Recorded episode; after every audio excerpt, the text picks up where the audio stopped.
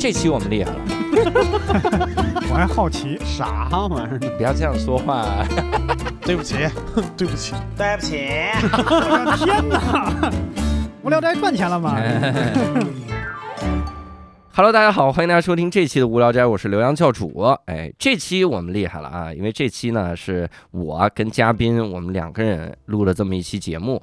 那这期节目是关于啥呢？主要是最近啊，我们在这个电影院看了很多精彩的电影，然后有一部电影其实非常非常有话题性啊，就是大家说这个靠这部电影来整顿这个所谓的内娱的审美啊。那这部电影就是《封神》，所以今天我们就请来了《封神》的主演，不是，这太诈骗了。对，今天我们请来了无聊斋老朋友唐拉拉拉姐。嗨，大家好，我是唐拉拉，我又来了。呃，《封神》里演的什么呀？这次封神，费冰乙，啥也没演虾兵蟹将。所以我们 我们这次呢，请拉姐来，主要也是因为拉姐之前啊，就说这个对对影评。有一定的这个建树，因为我最早听听你有。一个有一个传说是曹薇给讲的，啊，曹薇说有一次他在这个当然是老刘英语吧，那个、啊。那个时期，说就坐你邻座，然后发现你突然看在豆瓣看了一篇影评，然后就在旁边一直说，哎呀，这影评写的真好，这怎么写这么好？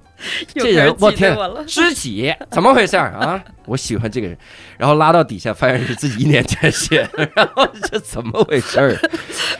所以当时当时就觉得有很强的建树，没有没有没有，就是因为我的那个审美的这个 level 比较低，就我特别容易满足，特别容易惊喜。人家说我是哇塞型人哎，哇塞型人对，挺好。所以这次呢，我们之前也是想的是跟拉姐的一个电台做一个联动啊。拉姐是不是有一个很牛的电台？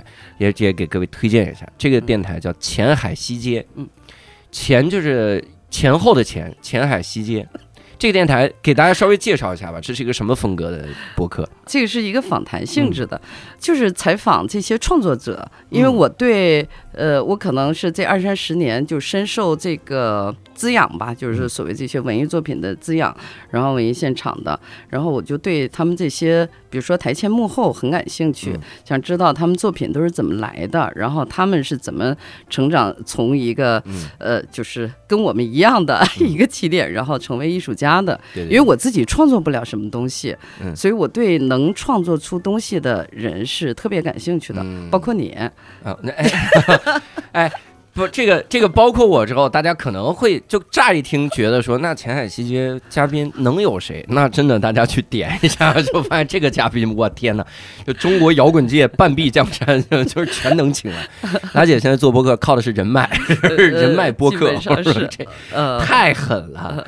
然后，所以也希望大家去可以去听一听啊，关注一下前海西街。当然，这期我们是一个小的联动，这个联动是这样的，就是我们会录两期，上半期呢，我们来根据《封神》这个电影，我们聊开了去，聊一聊我们现在的一些个这个审美的变迁。这个叫哇，你看人家这名字起的很文艺，叫审美的变迁，就是我们为什么喜欢看裸男。性性别审美的啊，变性别迁。审美的变迁，为什么裸男他又回来了？然后我们聊聊这个，然后我们下半期呢，这个是我去做客前海西街，嗯，呃，浅谈一些我这个小小的微不足道的创作，就谈的全是教训，就怎么创作能创作出这么烂的东西，然后聊一聊这些个经验和教训啊，然后所以各位也可以现在去搜索一下前海西街，然后呃点一个订阅，然后以后就能够经常的在拉姐那边看到一些非常神级的这个摇滚界的人物。哇，你这个广告做的不要这么足吧，我都有点不好意思了。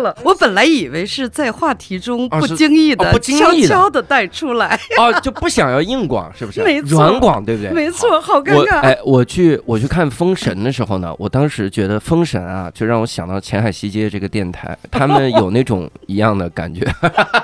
这行吗？这个这是不是很软的这个广告？受不了了，受不是吧了了。咱咱咱们换话题，换话题。咱们的广告要像 嗯《封神》里面的方块咪一样硬。哎，你看咱们接的哇，跟他们的胸肌、腹肌一样硬哇，可以这个可以，过渡极为自然，过渡极为自然。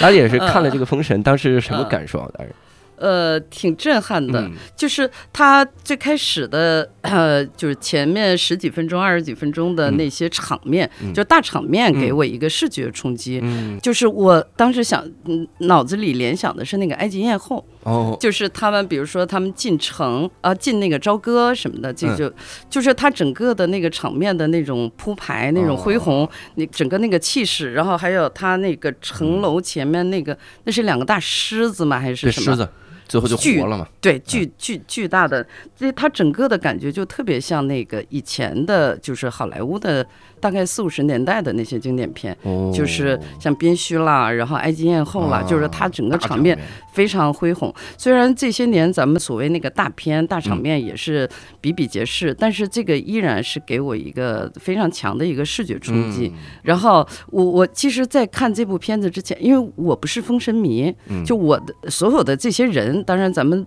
没有办法不知道什么哪吒呀、姜子牙什么的，但是他们的这些真正的故事啊、人物关系啊什么的，其实在我脑子里边是一团浆糊。嗯。就是我我有这感觉，我回去我还在想，我说这文太师也是商朝这边，然后什么邓玉婵是《西游记》里的吗？什么之类的？家对，就大家全是商朝这边，嗯，那周朝怎么赢的呢？我当时想了好久，我回去还查黄飞虎，我说这是谁呀？这是我以为是黄飞鸿这呢。这对呀，我说他他怎么这脑子里真的是一团浆糊，真的是想半天想不起来。就雷震子这个我是知道的，然后其他人是。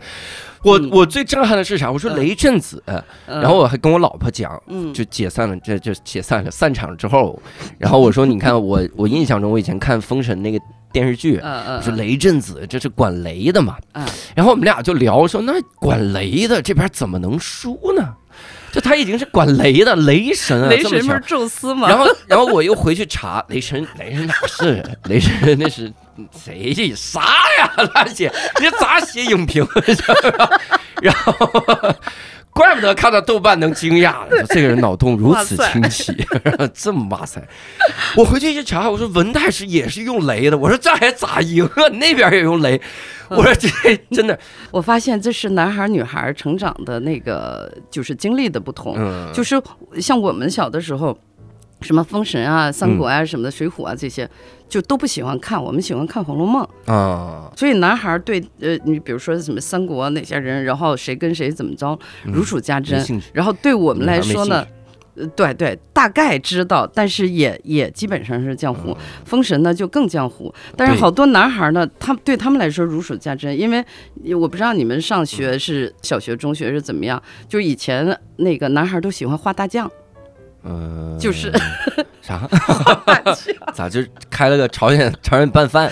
不是不是，大将就是那个属于那种画片儿里的将军。哦，就比如说你你画什么什么黄黄飞鸿、黄飞虎的，嗯 然后画什么雷震子啊，就是哪个包括画男孩把这仨画一起？这男孩太傻了，这男孩。画画关羽了，什么什么关公了，反正就是他们能能知道的，觉得是英雄的，哦古代英雄的那些，对对对，经常是去画大将嗯，啊。如果那个就是有有一些男孩是这样对，，我们会删画片儿，那画片儿删洋片儿，我们们叫啪叽，啪叽，我们删啪叽，啪，反正就那个东西上会有那对个那对个画儿，对对对对嗯，对，嗯，它各种嗯。IP 嘛，对对对对，所以我进那个影院之前，我脑子是我没有任何预期，嗯。然后也是一团浆糊，也也不知道我要看即将看的是什么。嗯但是总之嘛，这个中国古典的，然后跟这个属于传统文化有关，最主要是前一段刚看了《长安长安三万里》。啊，也是没有任何预期，结果我就是立马就二刷了。哦啊，然后所以我就说，哎，那有有这样的一个，那我也是正好要要带着孩子去看嘛。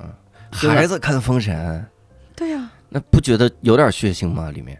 我我以为是一个神话故事嘛 以为以为是之前动画片儿，这应该没开开心心那种，然后没错。然后，但是但是就是没没想到是一个这么一个就是起承转合，然后逻辑也非常清楚的一个，呃就是一个很完整的故事，而且它要表现的主题也非常清楚。嗯嗯，来来之前是对这个片子一无所知，然后看完了之后也是打算马上要二刷。啊。嗯，嗯我当时看的时候有几个画面我非常的震撼。嗯，这个震撼点在于啥呢？第一个就是他那个肯定是方块咪啊，就是把胸肌捆成那样上来，就是殷郊一上台一上来的时候，因为他太像我们当时二喜的一个选手叫张成，就是他长相一模一样啊，这个啊这陈牧驰老师跟张成太像了，就特别出戏。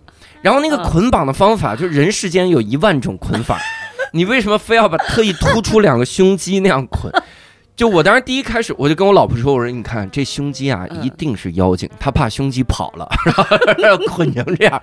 但是大家就老把那个这个质子军团那个裸裸照，发出来，到处发，呃，就说什么照。哎嗯。肌肉照，就说这希望沃尔善男团，然后整顿内娱，嗯，就大嗯家现在又开始喜欢这种一身肌肉的这个这个感觉了。嗯，你看这个是不是有一种这种审美的这个变化？呃，前两天我刷一下翻一下微博，正好就是呃，大概谁胖虎子吧，然嗯后发了一个那个费翔的，呃，就是八七年唱那个什么《故乡的云》的啊。那个，因为我我知道费翔，就是当然我我我从小就呃看春晚，然后就第一时间就知道他，也知道他在那个年代有多火，呃，但是就是我看这个《封神》这个片子的时候，我已经忘了他年轻时候长什么样子了。哦，我只记得他当时是风靡全国，嗯然后那个时候真的是，呃，我们男那时候在在就呃五六线的那种嗯呃就是县城吧，呃其实是一个小镇上嗯，然后这样感觉就是 不是男女老少是。老妇加少女，就是任何就只要是女性，就对他都疯狂迷恋。就男女老师把男的全排除出去，因为我不确定男人是不是 是不是想拍他，你知道？有道理。然后完了，就是他放了那个哦，完了我就很惊讶、嗯哦，他说啊，我原来真的是这么帅过嗯，啊！虽然呃现在现在也是很有幸我我就突然想到说，就是这几十年，这二三十年、嗯或者三三四十年吧，就是这种那个呃所谓男性偶像的这种变化，就全民、嗯。全民偶像的变化，它可能是跟就是真的是有不同阶段的这种审美的这种变化。嗯，它可能跟整个社会什么，呃，什么时尚风气，什么，反正各种吧，经济啊、政治啊、文化，它可能都有一些关系。嗯，所以我就回忆了一下，梳理了一下，觉得这个话题还蛮有意思的。嗯，我斗胆问一下，就斗从胆问一下八，十年代，上个世纪八十年代嗯到现在，有没有哪个时期是大方脸特流行的年代？大方脸，就我这种 你是大方脸啊，吗？我大方脸。你不是小方脸吗？我是小方，哎呀，怎么 这话是又难听又好听？这怎么回事儿？有没有小方你不是娃娃脸吗？有没有小方脸流行的年代？方脸，小方脸还真没有还真没有，完了，那我只能等。但但可以赌一把，就没有，就说明他有可能有这个年代。没错，你要，有，就说明这个已经过时了，这就很麻烦。你可以期待，期待小方脸流行流行那年。那咱们其实可以来盘点盘点啊，就是从最早的时候，咱们这个风靡全风就是靡现象全国级的现象级的这种对。审美的这个变迁。我想那个，我小时候之前我嗯。我没有那么熟悉，嗯。然后但是我有印象的时候，就是那个高八十年代的那个高仓健，哦呦，就是全民全民男神、全民偶像，因为那个高仓健是那时候还还还小嘛，嗯感觉大人们在讨论他，大人们，尤其是就是属于这个成成年女性，嗯，就那时候我我眼中的那个长辈，然后他们都都在聊他，嗯。然后就是属于全民偶像，嗯。然后好像还当时的什么那个那种电影杂志啊什么的，还出了那种大专题，嗯。然后什么寻找高仓健，或者说走类似丢了，他是？或者什么什么中国为什么没有高仓健？嗯。反正就是喜欢那种硬朗的男性的那种嗯。形象，呃，那个是大家公认的所谓就是健康的、正常的这种性别审美。嗯然后到后来费翔出现的时候，他是那个八七年嗯第一年上春晚，当时也是现象级的，嗯，就是全民。然后我就记得那个时候我们上中学嘛，女孩子之间也会去聊这个话题。嗯然后一个女孩说：“哦，她看报纸，那时候还没有什么互联网呀什么的，嗯大概就是像现在的追星族一样，就要守着什么要签名，然后现场就喊说什么费翔，我我什么我我我希望。”大概是我的孩子身上有你的 DNA，就不是，当然啊。跟说的、说的不是这么讹人文雅，家。的，哎，我还是你孩子，你知道吗？飞翔，就类似我想给你生个孩子什么之类的。类似于这种，对，然后到后面我想想啊，就可能是到九十年代以后，他就会港台就进来了，四大天王，四大天王什么吞拿五虎，嗯。还有呃温拿五，温拿我吞拿五虎，天哪！五个喜欢吃吞拿鱼的人，而且那个九十年代也是港台就是流行文化最发达的时候，嗯你有印象吧？虽然你比我小好多，我有我有，我八七年生，然后那个时候我我小时候 就是听费翔刚飞翔飞翔火出来了，你才我才出生。哎呀，鸡生祥，何生阳？为啥呀？我跟人家也不是一个赛道。我我是小时候小虎队，我们是最早，我是怎么了解小虎队的？嗯。就是被迫了解小虎队，嗯。因为我们喜欢吃干脆面。但那个干脆面呢，当时就是小虎队干脆面，啊，然后聪明虎、宝贝虎，就是小浣熊它里面有哎小它它那个里面那个卡是小虎队，宝贝虎、霹雳虎、乖乖虎，它它出了一堆虎，它哦它何止温拿五虎，他温拿五十虎，他就是你看我虎不虎，就这种虎。哎，你这样说，我就是我突然意识到，那个时候做营销还挺厉害的。现在原神不就是这个路子吗？哦，就我我们到某个景区，然后都会有一个特别怎么说粗糙的那种那种雕塑，然后但是我儿子会如获至宝，说这是原神锚锚点，然后什么之类的。哦，然后去星巴克，然后也是要去买呃披萨店什么嗯这那的，都都会都会有它的元素，天哪，但是是就是他整个的那个营销的那个思路是一样，嗯，还挺厉害的啊，小浣熊，你看看，嗯嗯，所以那个时候就了解，我们是看小虎队，但正经的歌其实也没咋听。然后，对小虎队也曾经是我们的，也也是我们的偶像，嗯，对。就是觉得帅，就是那种。对那那个时候是不是？可是小虎队跟费翔还有跟这个高仓健，他就完全不是一个类型了嘛？对他是纯帅啊，而且是有点偏偏阴柔的帅了。他那个时候还不是很阴柔，最主要是少年，就是他小，然后几个就比较精致的这种娃娃。嗯我想可能最开始应该是从这个就是中学生，然后大学生，嗯从孩子里边流行起来的。嗯然后会视他们为偶像，但是成年人的偶像肯定是类似费翔啊，然后什么，包括那个九十年代出了一堆，比如说电视剧嘛，嗯会出一些新的一些明星，嗯，大概王志文是不是应该是从那个时候开始的？就是哦，应该是。我小时候还看过他那个什么过把瘾就死，对，他就啊，对，嗯过把瘾，什么东边日出西边雨，哦，原来那个就叫过把瘾，我一直以为叫过把瘾就死。王朔的原著是过把瘾就死。哦，原来我看的是王朔呀。然后他那个改编成电视剧，他跟江山演的，啊然后就叫过把瘾。对对对我因为那个王志文是还要还有陈道明，嗯就是在所谓成年成年的观众里边就是大火特火。嗯对，这是两条线啊。小孩关注小孩的，小孩关注小虎队，然后到嗯后来有什么流星花园什么。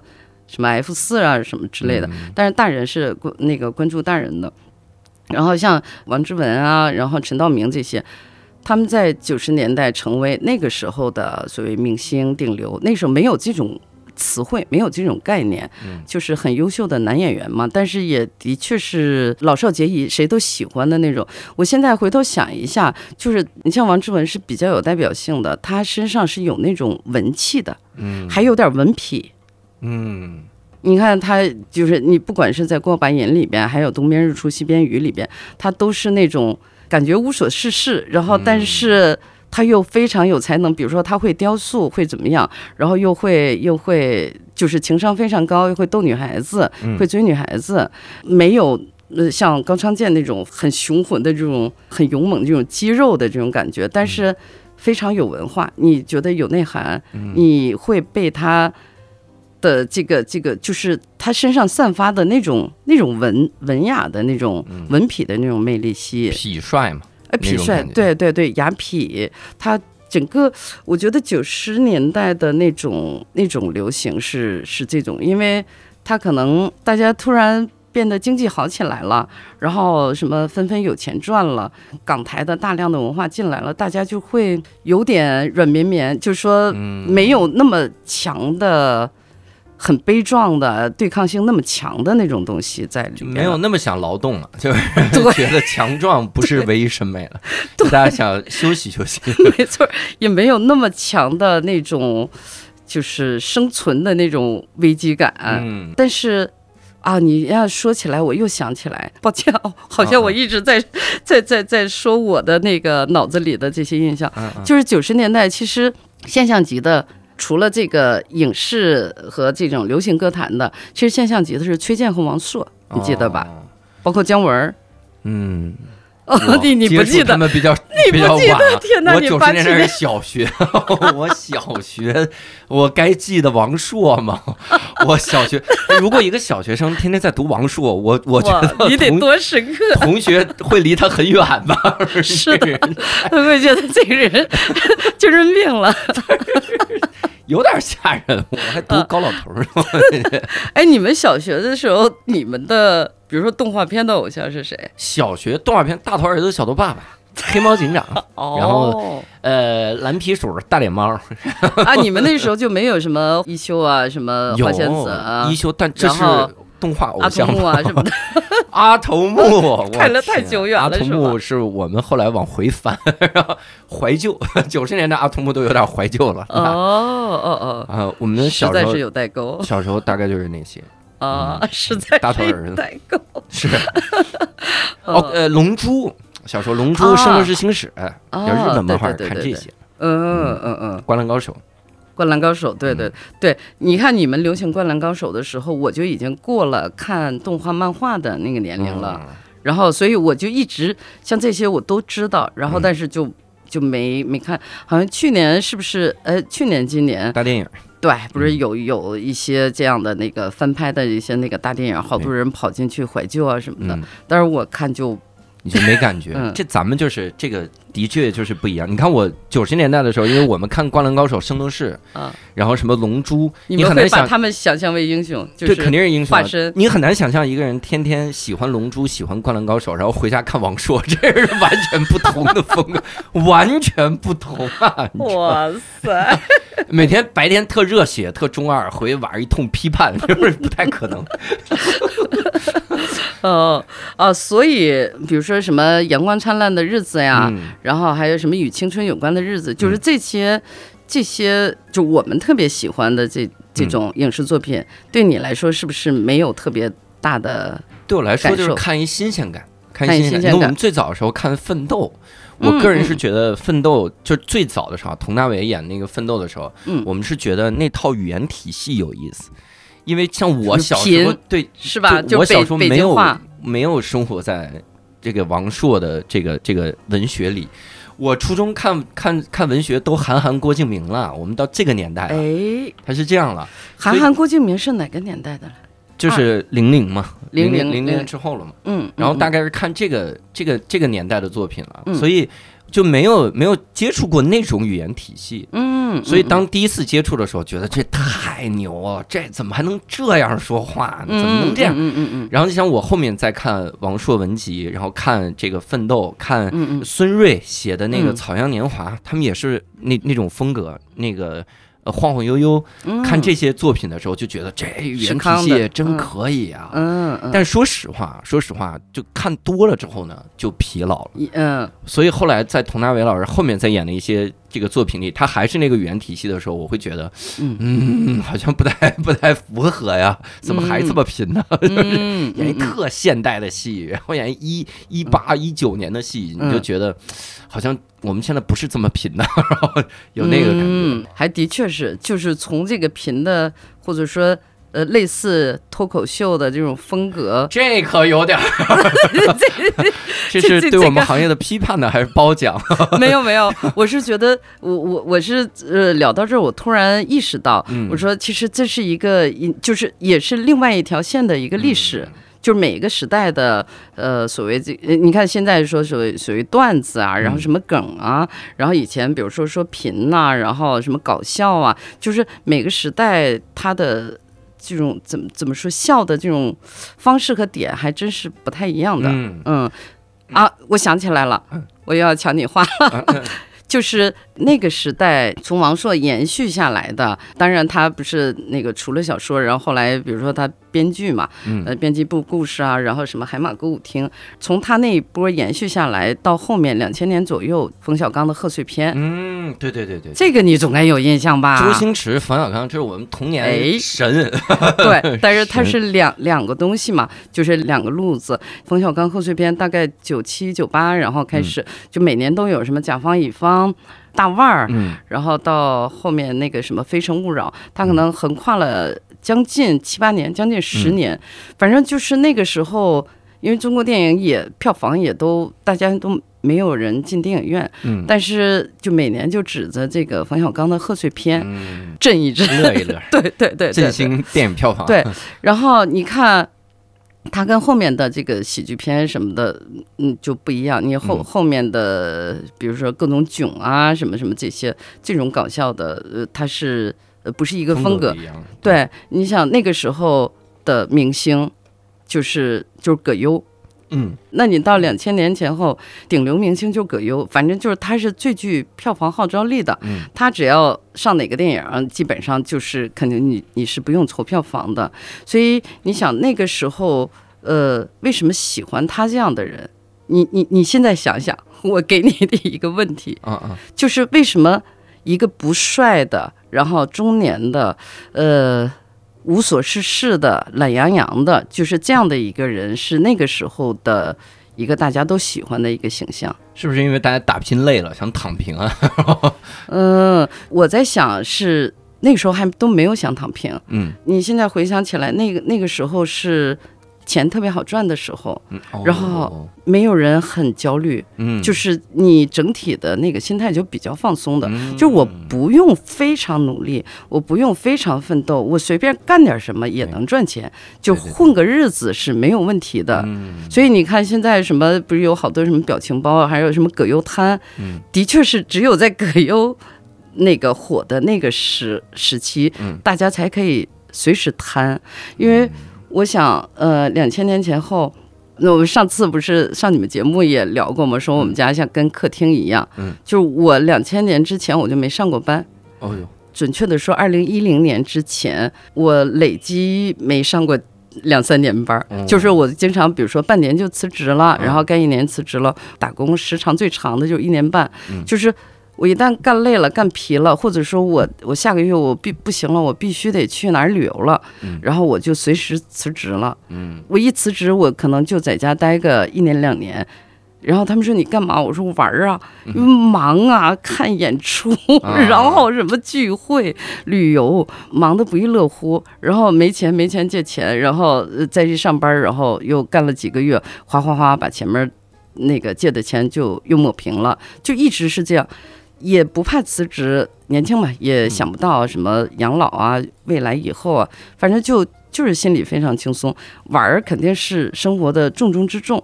你刚才不说嘛？你说啊，你前海西街有那么多什么，呃，就是对，有你可以呃随便请到很多，就是说不管摇滚的呀还是什么的这些大咖，就是那个是都是我们一起玩过来的。嗯从年轻的时候，呃，比如说呃一起吃饭喝酒，一起看演出，然后这样这样慢慢混过来的。是因为那个时候我基本那个就是我的生活，嗯然后也没有也没有任何，比如说事业规划、人生规划，然后你什么时候买房买车，一一切都没有，因为整体的社会风气是没有人关注这些。你在一起聊天儿都是在。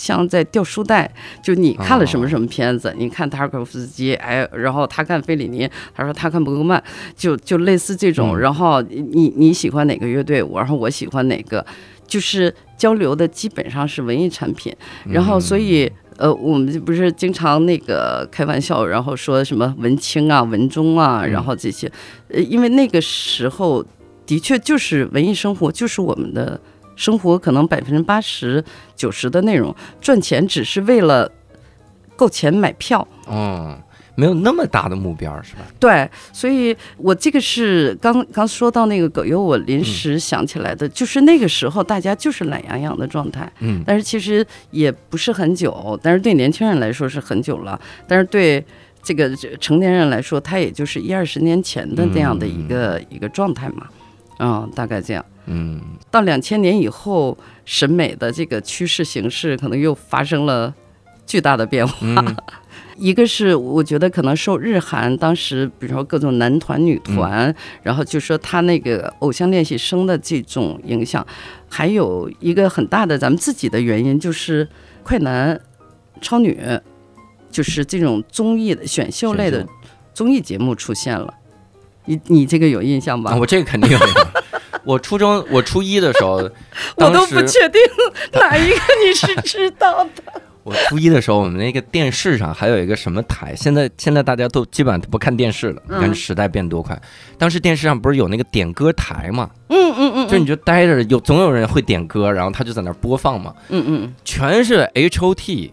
N 嗯，R G，、哦，对对对对，H 老 O 喜欢这些了，没错没错太帅了！我说他们怎么能那么帅？然后男孩就头发要头帘儿盖过盖过眼睛，就觉得嗯嗯帅，走路就是走路就一定要搓那个脚底 脚底。你模仿过吗？我我经常模仿，就是那种特颓，这人就一看，哇，明明天就要去流浪 那种感觉。我们我们那个年代，我我们甚至因为当年就老这么走路，现在没养成抬抬抬脚走路，真的太搞笑了。老那么拖着走路，其实很很很胖小腿。同学们一定要抬大腿，抬脚走路。高抬腿，轻落抬脚足，所以那个时候好像就开始偏中中性一点了。然后我我小时候，那就是零零年那个时候，大家看的那些个影视剧里面，也是那个好像是就是韩流那种那种中性的明星开始变多了。嗯嗯嗯，我觉我想啊，我现在回忆一下，就是那个时候。我因为我那时候已经成年了，就是这些偶像明星不是特别吸引我，但是你你是躲不开的，到处到处都有。嗯我想可能吸引小女孩儿会特别疯狂的原因是他们的那种呃唱跳啊什么的，就是说整齐划一，然后都齐齐的，都很帅的，就是他整个的那种形式，包括他音乐的那种动感，嗯呃，都是这边比较少见的一个形式，一个稀就是稀缺的。嗯但是为什么对我不构成吸引呢？是因为我们从九十年代到两千年前后都是跟这个都天天去看摇滚现场的，嗯，然后。就是我，我跟我老公第一眼见面，然后就决定跟他结婚了，就是因为当时他是长头发，长发飘飘，你知道吗？啊就是我们喜欢的是那种，就是类似什么呃丁武啦，嗯包括什么窦唯啊，就是那个时代的，比如说有创作能力的、野性的，然后那个不拘一格的、自由奔放的，就是这些人是我们的偶像。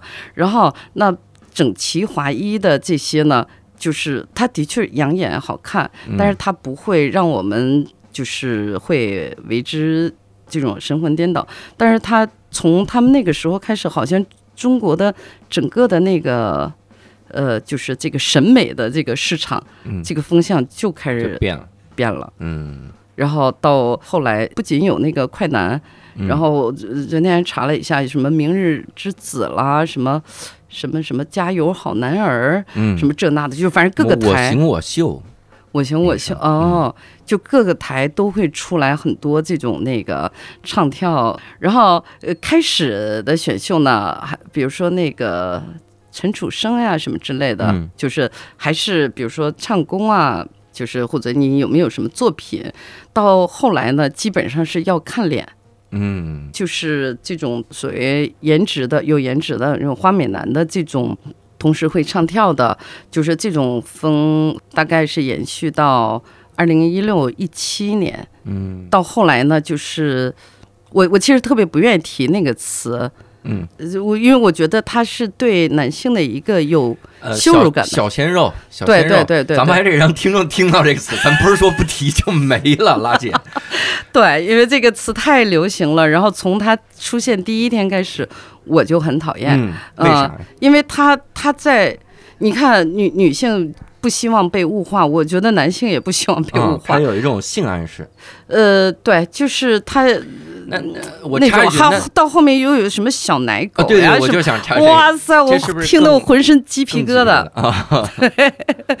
你你想想，就是相当于是整个娱乐的审美，就所谓男神就变成了。就是那种比较中性风的、嗯大人们嘛，然后就会啊痛心疾首，然后说啊你们现在喜欢的是这些，嗯然后但是、呃无论如何，这种就是追颜值的这种这种态势呢是会越来越强，到后来不都演化到什么各种什么饭圈儿啦，什么什么这个就是已经有势力了。嗯 到那个程度，我也不太理解，说，哎，为什么这个性别的审美现在就是喜欢是这种，它非常颠覆。然后后来我跟了一个那个投资人，一个朋友聊，嗯他说是这样的，他说跟社会的经济整个的经济的变化是有直接关系的。嗯他说就是七零八零。基本上都还是属于小的时候，还是呃见过穷、吃过苦的，嗯然后也有这种，比如说你要零花钱，或者你想买什么东西对对，嗯你还是有有有点要看父母的这个为难的脸色的。嗯但是九十年代整个下海潮，然后大家都在啊拼命的捞金呐、嗯然后赚钱。到两千年左右的时候，就是每个家庭都积累了一定的财富。嗯那两千年前后出生的，比如说所谓九五后的这波人，他又是独生子女，嗯然后出生之后呢，家里又买得起酸奶，买得起豆浆，买得起两碗豆浆，就是他们从小他的物质已经就不匮乏了，嗯他们可以想要什么有什么，基本上也都是被宠的长大的，而且是独生子女。那这样的条件长大的，你看，想他们长到十几、二十几岁，到了他们要追星的这个年龄。他就跟以前的那种说啊，我要崇拜一个英雄，去抓一个有力量的这样的一个形象，他就不是那种心理了。嗯，他是一个玩弄的，就是说，哎，我要一个小宠物，哦，哎呦，你明白吧？这种心态啊，对，就是我可以拿捏，我可以要求你是什么样的，嗯，你你要长在我的审美上，你要是我的菜，而不是说。说啊，那边出现一个英雄，出现一个神，然后我们去追，他是他整个的心理是那样的心理。嗯然后，那对于比如说二三十岁的，就是或者是一直到三十到四十的，就是这个这个区间的，就跟从从从十岁吧到四十岁的这个区间的这个女性来说，那成熟的女性、工作过的女性，她又有非常强的经济基础了。就是你想想这些年，是不是女人赚钱不比男人差？对，就是能呃能力和机会。然后，至少是我能看到的，城市里的女人可能更更拼、更持久，然后赚钱能力也也也要好多也要更强一些。所以就是经济基础决定上层建筑嘛，所以他们也有一种，你有钱了你就心里都是比较有安全感的了嘛。嗯他就不需要我要去慕强，我要把自己放在一个很低的位置上，然后寻求保护。所以这个年代，这这一二十年是不需要一个顶天立地的英雄嗯来来保护我，让我跟从的，而是说我自己很强了，我我可以点二月点灯，五月点灯，就是你你知道吧？这种这种心理的这种变化。嗯当然我，我说的可能是有片面，但是这个可能是一个很大的一个原因，嗯，就是经济的原因。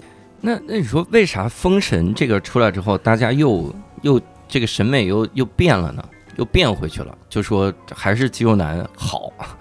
为啥有这？我是不是中间也有过反复啊？就是大家看到彭于晏的身材也觉得很牛啊。彭于晏也不是那种就是走、嗯走中性的美的这种感觉，嗯，他也不是那种柔弱风，他是很能打的那种。嗯，然后大家也是很喜欢那种那种感觉，是不是中间一直在反复啊？只能说审美是多样化的。你嗯喜欢你的，比如说可能大家在喜欢这个这个花美男的时候，然后我喜欢金城武，我喜欢彭于晏，嗯就类似，就是它还是菜很多，呃，大家各取所需。随着那个古偶这几年的发展，会出来一堆高颜值的这样的那个形象，这个也是这个风气也是持续了好几年了，四五年了。嗯嗯，然后那到封神出来之后，我觉得这个这个审美的颠覆是现象级的，因为它是另另类的一种男团。你想，嗯。一堆十几个就是青春年少的半裸男，半裸男，咣咣咣打着敲着那个盾牌，咣咣咣这样出来给你演演战舞，它从视觉上是很震撼的。嗯。嗯，呃首先肯定是这个片子是很成功，嗯。就是我觉得你要十分的话，它至少是九点二以上，九点二到九点五之间，嗯就是说对我来说，呃，那个它它是一个比较成功的一个，就是完成度比较高的这样的一个片子，它才会让就是在这个平台上所有的人他可能都会都会成为明星，嗯因为我我不知道你那个，因为好像。叫什么叫什么信息茧房吧？就每个人的，呃，你你看的那个视频号是他给你推送的内容是不一样的。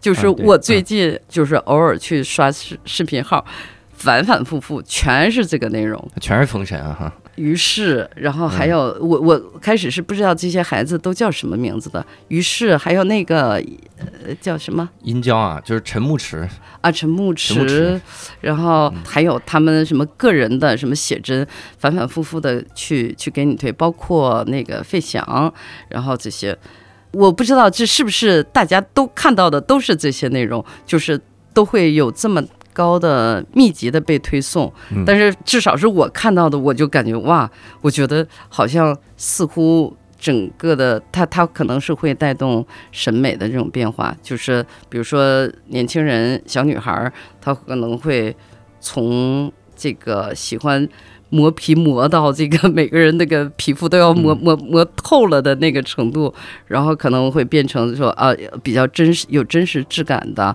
你可以粗糙点没有问题，然后但是你要什么。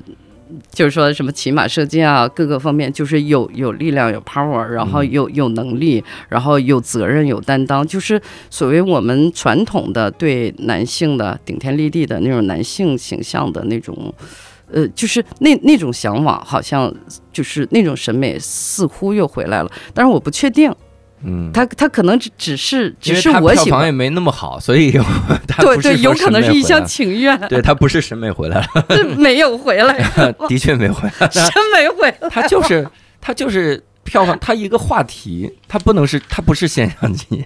我们现在因为过于信息茧房，所以我们肯定觉得《封神》是现象级，但是从票房来哦，看并没有。真的呀！哎我看封神那场？我看《封神》那场哦，现在我没有，我之前看了一下，是十六天的时候是十四亿，但是他得二十四亿回本儿，然后他没回本儿的话，第二部都够呛能放出来，我的天！所以是这样。所以当时我是啥？啊，离五十亿还远着呢。早呢，哦我看到那个我我去看 IMAX 那场，嗯，然后我们那个影厅就没多少人，所以它不是一个说这个。就就我们以为是现象级的审美，但实际上是因为我们在信信息茧房里，哦，所以就大数据只是猜的更准了啊，推送给你说，哦。你看这些人都夸封神，他们都夸这些个方块迷，大家说哦、审美回来了，不是，就还是、哦，还是那样，还是那个，但是。嗯。我不得不说，有一些的时候，这就是封神，我看他们背后的故事，给我的鼓舞很大。嗯，给我的感觉就是，有一些人还是一直在坚持以嗯作品优先，嗯或者是不去，这叫什么？不去曲意逢迎这个市场之类的。嗯，你看他们们很早以前就开始拍，然后关在一起拍四百天，对对，然后拍完了之后。拍完了之后，把于适拍成什么样？嗯于是，在里面他那个骑射、骑马射箭，他是真的练嘛？嗯然后他练完了之后呢，他就觉得这个很好。然后小孩呢就说：“那我接着练。嗯”你想，那排完了不是压了几年没上嘛？嗯，然后他这几年就接着练。然后在去年还是前年，人家参加全国的骑射比比赛，比赛得了冠军，人家得冠军。好棒我说上次我听到这样的故事还是张震呢，嗯张震嗯演一代宗师，然后练八极拳，对，然后练完了之后，也 成了师傅了。成了师傅了，人家打了一个全国冠军出来。哦，我说这真是，真是为了作品的人，对，就是这个挺好。就是嗯他能让我看到这样的一个感觉，因为有的时候，你像我们脱口秀这行，嗯有的时候你就很容易沮丧。嗯沮丧啥呢？就是嗯我们有的时候看到一些个演出商。做渠道的一些个这个演出，嗯周一到周五每天开两场，嗯下午四点就开一场，你就很难想象，周一下午四点演脱口秀谁看？啊，然后开，然后每每天五个影厅轮着放，你从影厅一出来直接赶场影厅二、赶场影厅三、赶场影厅四、赶场影厅五，你一天讲五场，然后你可以讲一年或者两年，你就这十五分钟段子，你就来回用。反正因为我是做渠道，比如我跟什么旅游旅行团合作。你这大暑假对不对？嗯然后来旅行的人，今天我们都是你这个票里我们就包含四十块钱脱口秀，大家就走量嘛，走个量，这样我一个月演出下来，人家也能演个两三百场，一个月演两三百场一个月演两三百场，我自己一个月二、嗯二三十场，我觉得我已经对很牛逼了，崩溃了。我觉得我啊太牛了。嗯，每天都演。对，人家一个月演两三百场，但是你仔细想想这个事儿，你其实挺挺打击人的。嗯，我在这叭叭的打磨段子，弄十五分钟，然后演了两三场，有观众说：“哎呀，上次就听到了这样的段子，嗯。你就难受，你就想嗯。下次我再写新段子，然后再弄。嗯，你在人家那个演出面前，你毫无意义。人家就十五分钟段子讲两年，你说这个这个玩意儿，哦、没法平衡。但这个时候去看到了一些，比如像《封神》这样的电影，嗯，你会发现人家还是在用心做作品的，是的，你就会觉得你没那么孤独，没那么孤独，是的只能是这样想。是的。他们的演出商甚至还换相互换段子，嗯嗯，比如拉姐你有十五分钟，我有十五分钟，嗯观众就说怎么老听刘洋讲这十五分钟啊？嗯可能有一个有有一两百个观众说了。他们也不会有观众说，因为做渠道。嘛。啊就走了。然后我下次就换过来，嗯，下次我讲拉姐你这十五分钟，你讲我这十五分钟，我就讲我说我们家有一，对么偷懒，我说我有一客厅，这种行活啊，就行活就完全走量，啊。那啊真的演下来，我不知道成就感是啥，他可能嗯钱是一个很强的成就感，嗯嗯。但是你对于对于我来说，我就会稍微受点打击，嗯受嗯。或会沮丧一下，嗯我会觉得。那我图什么？就那样也能活下来？我在这儿天天这样活得还比你好呢。对，有的时候你还委屈呢。那观众跑过来说：“我怎么买两场都听你一样的段子？”嗯你还很委屈。你说人家那边连续听两年都是同样的段，你这 有的时候是知足吧你。对，所以有的时候嗯看到人家这样的嗯好电影，你你会觉得嗯挺好，嗯嗯嗯，这一下上升渠道都打通了。你说我好好讲脱口秀，我将来一 万一演电影，我能演谁电影？演沃尔善的电影，是，就还是哎有这种感觉。因为他他你还真没准儿，因为他那个需要的演员多，你想哦光光道具啊、尸体都很多，你别怎么都能混上一个。怎么我就我的目标是演个尸体呢？我为啥？我至少我目标我演一个殷商的某一个小战士，给人递个刀，露一秒的脸也行。嗯，反正是对他真的是挺还还真是挺鼓舞人的，挺励志的。嗯嗯，包括我我说我我带小孩去看，因为我我当动画片儿去，啊那个带没没想到这么这么血腥哈。对对对，挺挺挺暴力的。我也、嗯我中间试图捂他的眼，他说妈妈你干嘛？他就把我的手给他说：“妈妈，你干嘛？里面都杀的是爸爸，别担心，别的，里面没有妈妈这角色，你发现了吗？但是缺失。对，就是整整整个看下来，我觉得对小孩儿也挺振奋的，也挺嗯鼓舞的。就是因为呃，那个你你不然的话，你平常都是什么抖音啊、装疯卖傻的呀，嗯然后所谓所谓他们叫的就有很多你们你们这种流行的词，什么什么又鬼畜了，又什么神曲了，反正就哇会，鬼畜还是流行词！不是不是不是不是，就是大概那种东西。嗯但是你也禁止不了他，你也不可能二十四小时的盯着他，不让他看这些。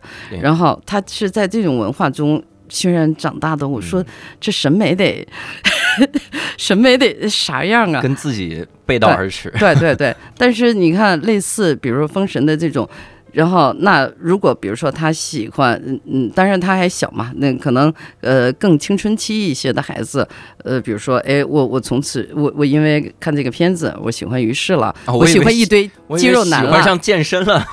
对，喜欢一堆肌肉男了，然后或者是崇拜崇拜那个什么费翔了。嗯，就是说，他们背后，他们什么花了两年时间，然后去这样去打磨自己的这些故事，嗯。就是它会有一些呃正面的、积极的带动作用。嗯。但是偶像呢，就是他可能就是比如说寻找偶像，这个是我觉得是青春期的一个天然的一个本能，嗯，就是你差不多十岁到二十岁之间的这些孩子，他可能本能的要想要找一些偶像，找一些榜样，嗯。然后那这个时候社会喂养给他们什么？可能就决定了他们以后，嗯，我我不知道是不是就说决定了他们以后的这种这种价值观呀、嗯审美啊什么。我可能还有点儿有点儿太太老套了，太正了。就是说我自己希望的还是类似，比如说健康的，然后积极的、努力的，然后就说，呃，充满充满力量、充满生命力的。还有一个呢，就是责任感。呃，就是因为我们，你看，你想这些年，我们前面这十十十年二十年，小孩子看到的都是，比如说过度美颜、过度颜值，然后都是打着粉的这些这些偶像，然后那流行的词汇也都是什么什么妈宝呀，还有什么。什么巨婴啊？我们评价现在的孩子，现在的男孩子，嗯经常会用这样的词。对然后那年轻人用呃那个自己说自己的时候啊，我说我抑郁了，我社恐了，我说我焦虑了什么的，就全都是这些软绵绵的、提不起劲的、特别负面的。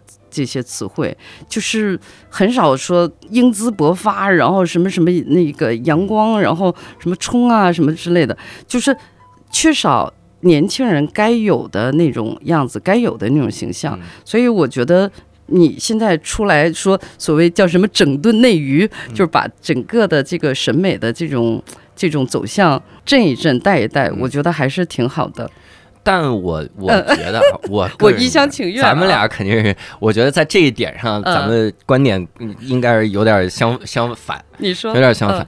我我是觉得，因为我之前看过一个，就是他们说日本的一本书叫嗯《低欲望社会》，嗯。然后他就说，就是当社会结构一旦搭建成了，然后年轻人发现往上拼，没有没有那么大的空间了，嗯。我怎么使劲儿，我得我得豁出命去才能换来以前一点点，就是我我想要的一点点成就的时候，嗯嗯嗯。他其实欲望就一下降低了。了。他说日本有一段时间就是这样的，嗯。因为日本老龄化非常严重嘛，对，所以那就就而且那个那种等级、那种制度、那种压力，导致很多年轻人就说：“那我其实不用挣那么多钱，你看我一天的消费是我中午花几百日元买一个盒盒饭，在便当 Seven Eleven 买个便当，晚上买瓶啤酒，买点小花生嗯试种，嗯我回家我躺着打游戏，嗯我平时我也不用社交。”嗯，我不出去，我什么健身，我别健身，我就在家里吃吃薯片儿，我能垃圾分类，走下楼扔，我就已经很健身了。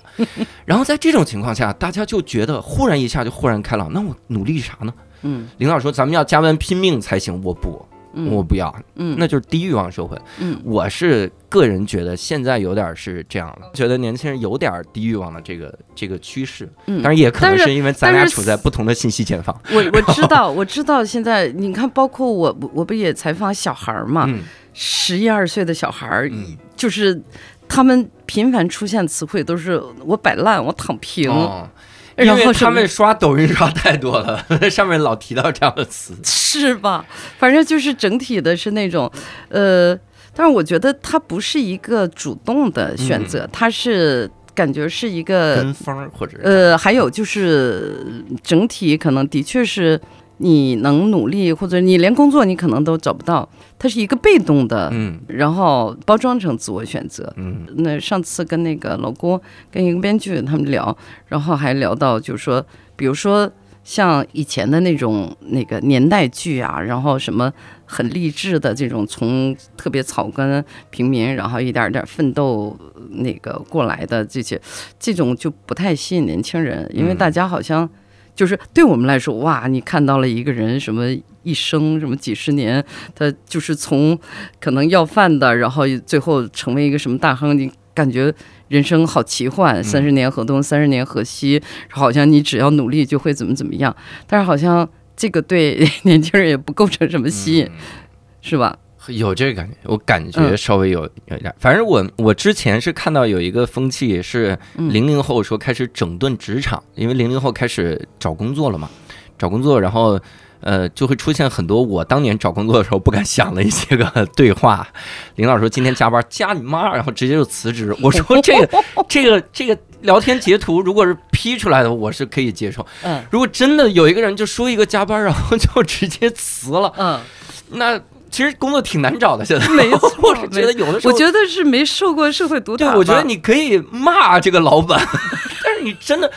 就你只能说年轻人行动力越来越强，就是敢辞，真敢辞啊！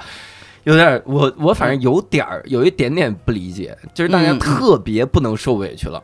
然后我感觉这个是有点变化，然后跟、嗯跟我我找工作的时候完全不一样。我们当年在新东方，我靠，我当年真是直接让新东方给我搞得都有点这个 PTSD 了。我们当时新老师阶段，新东方都是那种，就是嗯你看正常的企业，嗯新人进来，人家也没说要刻意打击你还是怎么样，但是新东方就会刻意打击你。你进来，你新老师，那老教师给你批课，就是以骂哭你为准，就骂哭了，这老教师觉得我太牛逼了，就有这种感觉。哦哦，先给你虐一下，那嗯种情况我都想，我说这工作得来不易，我一定要好好珍惜。然后嗯当然也是因为工资高啊，然后 我就觉得错，我心想，我要再找这么高工资，我肯定来不了，我 我忍辱负重。嗯。后来一看，现在年轻人的心态跟我那个时候不太一样。我觉得就是就是呃，你像我刚才说的，就是零零后出生的这这批就没受过苦嘛，嗯，就是呃家庭条件普遍中产了嘛。当然现在就不一定了，你现在 现在又开始受，又对又有点对对经济经济下行。对对对对，所以他可能从小就是想要什么就有什么，所以没有那么大的那个危机感。嗯呃，心里比较就是对经济充满安全感。嗯当然，可能未来就是你你比如说你你一年两两年找不上工作，然后可能频频受打击，慢 慢就醒了。把之前整顿职场的 聊天截图删了，就是我不整顿，让职场来整顿我吧。现在真的嗯有机会被整顿还不错了。对我我真的觉得嗯最近大家可能慢慢的有点儿，就是你看也不流行整顿职场这个这个词了，前几年也不骂九九六了。也不骂九现在就觉得嗯有班儿上已经挺好，现在大家开始在成年之后开始吃苦，有这有点这个感觉，嗯，我还嗯。我还挺期待说零零后呢，现在也是刚刚大学毕业，嗯。然后刚刚有这个整顿职场的冲动的，嗯。就是我还很期望，比如说看到未来五年、十年，就是说他们的心态，比如说他们二十五岁，然后三十岁、四十，就是他们以后会不会呃在审美上或者说。其他的方面吧，就是说他嗯会不会有变化，嗯。包括对社会的看法。我我嗯整个的，就是对两千年以后的这批人是充满好奇的。嗯，嗯，且行且观察。且观察。对对对对，观察。嗯嗯，行，那我们也从嗯。这个封神一下就聊到了对就聊哪儿00去了呀？后的零零后的观察，我不知道为什么，所以我们这是我们这个我们两个电台串台的上半期啊，上半期我们主要就是聊一聊跑题，我们这是核心是跑题，封神，跑的有点太厉害了。，太厉害。跑到哪儿去呢？跑到这个前海西街，所以我们后半期呢，主要是这个呃，可能拉姐那边从更多是来。这叫访谈我吧？哎呀，嗯我自己给自己做广告，我有点不好意思。